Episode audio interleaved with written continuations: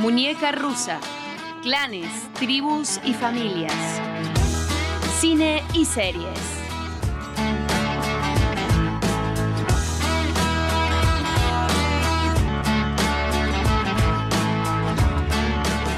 En el primer capítulo de esta nueva temporada comenzamos con Is Us, y parte del foco fue el proceso de adopción de Randall, interpretado por Sterling K. Brown y quien es uno de los personajes principales de la serie que llega a la familia Pearson de manera sorpresiva para darle un giro a la vida de todos.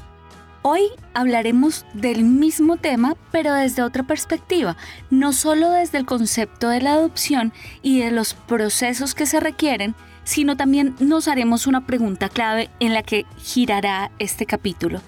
¿Cuántas personas conforman una familia y qué tipo de miembros debe haber para considerarse como tal? La serie que analizaremos hoy se llama Train, una bellísima y dulce producción que, a su vez, nos llevará a hacernos cuestionamientos profundos sobre el amor, la adopción y claramente la familia. Esta producción de Apple TV, que fue lanzada en 2020 cuando la pandemia llegó a nuestras vidas, ya va por su tercera temporada y nos habla de una pareja adorable que tras buscar de diversas maneras tener un bebé y fracasar en el intento, se prepara para adoptar a su primer hijo.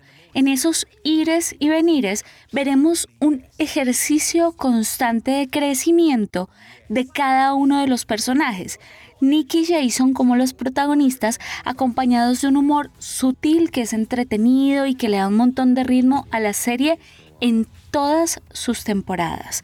Soy Paola Arcila y me encanta que nos acompañen en este nuevo capítulo de nuestra tercera temporada enfocada en familia, clanes y tribus. Bienvenidos. Look, I've just had a big dinner and it's one in the morning. Do you still enjoy having sex with me? Absolutely yes. As much as you used to? Yes. Wow. I've seen the film before, so I'm not on the edge of my seat, but it's still my favourite film of all time. You don't have kids? We have actually been trying for kids for a while now. Vamos a ver, Train es una serie creada y escrita por Andy Walton y protagonizada por el actor londinense Rafe Spall, quien interpreta a Jason y quien tiene una larga lista de apariciones en cine como La Gran Apuesta, Men in Black International y en televisión estuvo en la sitcom británica Pete vs. Life, entre otras tantas producciones en las que él ha trabajado. Su compañera de reparto y pareja en la serie es la dulce, dulcísima Esther Smith, quien se dio a conocer internacionalmente en series como Uncle y con su interpretación de Rachel en Cuco. Pues bien, la historia de estos dos seres humanos, de estos dos personajes, que son Nick y Jason, nos presenta la dura realidad que debe afrontar una pareja que se adora, pero que no puede tener hijos a pesar de desearlo profundamente. Esta serie pone en pantalla el doloroso tema de la infertilidad y los retos cuando se deciden adoptar un bebé. La producción que estrenó su tercera temporada el pasado mes de julio nos ha presentado una pareja pues que no solo tiene que enfrentarse al duro panorama de no poder tener hijos, como les decía, sino que además se confrontan constantemente con su realidad y con su dolor. Sin duda, Nick y Jason confrontan a capa y espada su realidad, pero también la realidad del futuro, en la que ellos deben aprender a pasar página y tener toda la disponibilidad de vivir decenas de procesos cuando deciden adoptar. Ambos tienen una conexión increíble. Son una pareja cargada de amor, de complicidad. De hecho, ellos configuran en Train esa idea del amor perfecto, ¿no? Del suspirito que se le escapa a uno mientras ve algunas escenas de amor o la mirada de quinceañera que se queda ahí cuando uno los ve reír o enfrentar situaciones difíciles cargadas de humor, pero también de mucho amor y de mucha resiliencia. Sin embargo, el amor y la resiliencia es una gran parte, pero no el todo para comenzar. Miren que en alguno de los eslogans de la serie, no lo recuerdo a la perfección, veía que decía algo como, Train, nos decidimos a tener una familia o algo así. Y entonces desde siempre mi primera pregunta fue si Nicky y Jason, los protagonistas de esta serie, ya eran familia de por sí. Es decir, ¿se puede considerar una pareja con una familia constituida sin que tengan un bebé o incluso se pueden considerar familia desde el mismo momento en que se unen?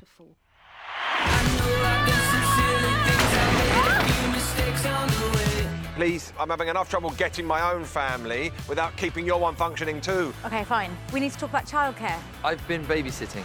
It's not even called that when they're yours. Digamos que la familia es uno de los sistemas que más cambios ha tenido a lo largo de la historia en nuestra sociedad debido a diversos factores y cambios humanos en los que influye la cultura e incluso la economía. Estos cambios han propiciado numerosos estudios, un montón no se imaginan, cuyo objeto es el de definir qué es una familia y los diferentes tipos que encontramos en la sociedad. La clasificación actual estructura diversos tipos de familia basados en un comportamiento antropológico y en diversos contextos demográficos. Podríamos hablar de varios tipos de familia. En una gran cantidad de clasificaciones hablan de hasta 10 tipos o más, pero para lo que nos compite en este capítulo de Train vamos a hablar de algunos en específico. Por un lado está la familia monoparental compuesta por un único progenitor, bien sea la madre o el padre, y uno o varios hijos, una familia muy común ahora. También está la familia extensa, que es la imagen mental que tenemos de la familia compuesta por parientes cosanguíneos como abuelos, tíos o primos. Pues números al fin y al cabo y esa es la imagen que se le viene a uno a la cabeza cuando hablamos de familia. Pero totalmente en contraposición a esta familia que acabo de nombrar está la familia unipersonal, que es formada por una sola persona. Este tipo de familia me sorprendió, la verdad, porque es una de las más recientes que se hayan estudiado. Hay una familia que también fue nombrada así en los recientes años y que cambia esas estructuras que tenemos preconcebidas. Se denominan LAT, Living Apart Together, algo así como viviendo juntos pero separados, aunque con una relación seria y estable, es decir, viven en diferentes lugares, pero están juntos desde hace mucho tiempo. Otra familia que se ve en la actualidad es la familia Dink. Los Dinks, por sus siglas en inglés, significa Double Income No Kids. Hace referencia al concepto de doble ingreso sin hijos, es decir, parejas con mucho dinero, con altos ingresos a causa de sus trabajos, pero que deciden no tener hijos. En el caso de Nicky y Jason, nos podríamos referir a una familia nuclear que está compuesta por un hombre y una mujer con o sin hijos. Así que la respuesta es sí, Nicky y Jason son una familia antes de tener hijos e incluso teniéndolos. Ellos ya están constituidos y catalogados como familia y con todos los derechos que esto implica, ¿no? A causa de que ellos tienen sus padres y hermanos, podemos entender que como seres humanos, comparándonos un poco con Nicky Jason, podemos estar y combinar varias tipologías de familia, desde el yo como un unipersonal hasta pertenezco a la familia que viene de mi, de mi árbol genealógico y la familia que yo construyo durante mi vida. Cabe notar que en todo caso, desde la sociología y la antropología, disciplinas que estudian la definición de familia, seguramente seguirá habiendo cambios. Todo ha variado y seguirá variando a través de los años por diversos factores. Para nombrar solo algunos, el papel de la mujer, el aumento de los divorcios, la pluralidad en las parejas y la economía, entre otros tantos que pudiéramos nombrar ahora.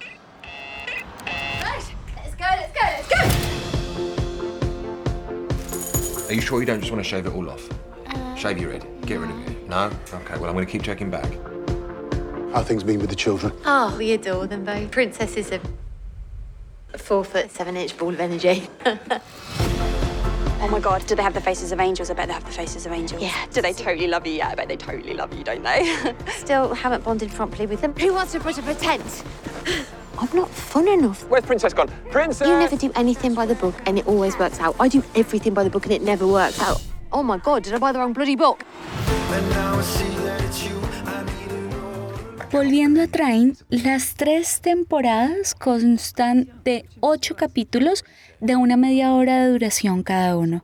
Cortos, con ritmo, buen humor, drama, pues los ingredientes que debe tener una serie digna de maratón. Sin embargo, no se puede tomar apresuradamente porque más allá de mostrarnos la diversión y la amabilidad, nos plantea una sencillez compleja. ¿A qué me refiero? Podemos pensar en la adopción como un camino posible para seres humanos, pero también un camino ambiguo y con obstáculos que se deben sortear durante el proceso. Digamos que esta es una serie que nos lleva a una autorreflexión y que cautiva a aquellos que atraviesan o han atravesado por conflictos similares, o incluso a los que nunca han vivido en carne propia esta situación en el caso de Jason y Nikki, entre otros tantos temas, nos hacen considerar algo clave en los procesos de adopción, la paciencia. Ellos pasan por decenas de procesos que los hacen sentir inseguros, ansiosos frente a esta decisión. En temas de contexto de proceso, la paciencia es una parte indispensable de esta historia. También analizamos en esta serie la fortaleza humana, Además de la adopción y sus detalles constantes, en esta serie retratan el intercambio emocional, que si bien, como lo decía, sus capítulos son cortos y divertidos, esto no significa que no sea una serie profunda y reflexiva. Para decirlo mejor así, es imposible dejar de sentir empatía por esta pareja. También es importante anotar que Nick y Jason no se van por el camino de los clichés ni se tornan artificiales o exagerados. Al contrario, toda esta experiencia es profundamente real, ahondando en lo espontáneo y en lo creíble, en la búsqueda de sentido, la vida en pareja y por supuesto el concepto de su familia, de familia mejor, en todo su esplendor. Uh, and anyway, I'd rather he was an Arsenal fan than someone who switches teams. I mean, that's like cheating on your wife. Sorry, mate, no offence. You're selling our flat? Your tenancy runs out in three months. It's only a few weeks until we go before the judge. Does that mean we're going to lose custody of the kids? The council wants stable families. What, what are we going to do? Everything's going to be okay. Miren que en el diario de La Voz en Argentina se consigna una entrevista realizada a los personajes que protagonizaron esta historia. Para Nikki, o mejor para la actriz real que es Esther, este es un tema muy sensible porque hay situaciones reales que aplican a muchas personas que están tratando de tener hijos o de adoptar. Y obviamente siempre hay una carga emocional muy grande detrás de eso. ¿No cree que haya habido algún momento en la serie que no fuera realmente genuino y todo esto se gestó desde el lugar de la verdad, de la realidad y del respeto. Nunca se trataron los temas de manera liviana y esta es una comedia hecha con mucha sensibilidad, lo que es extremadamente necesario para una historia como esta. También en esta entrevista de La Voz se asegura que esta producción muestra un poco de luz en un área tan oscura y dolorosa para muchas personas. Abro comillas, el hecho de que sean dolorosos hace que también sean temas de los que se habla poco, que se mantienen como una especie de tabú.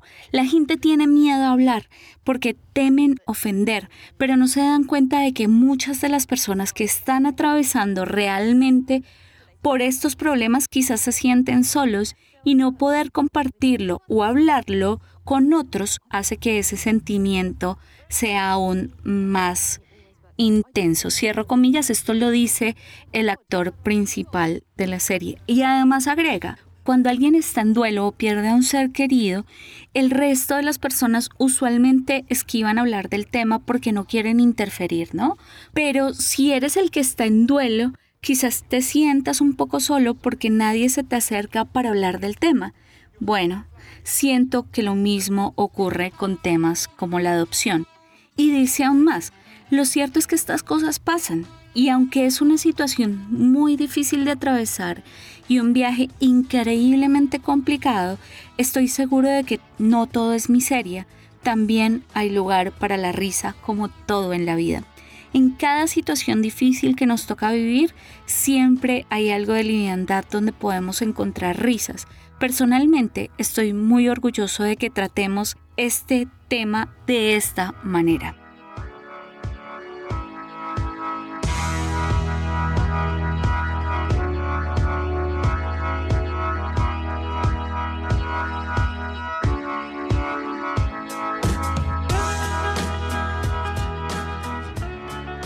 Sin importar dónde estés escuchando este capítulo, recomiéndalo a tus amigos, suscríbete a la plataforma de audio que prefieras, pasa la voz, nos ayuda un montón.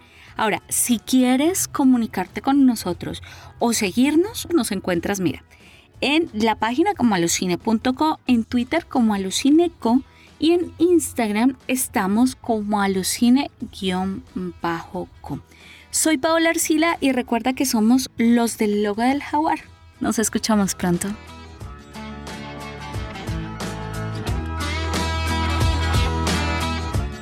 Muñeca Rusa es una producción de Alucine.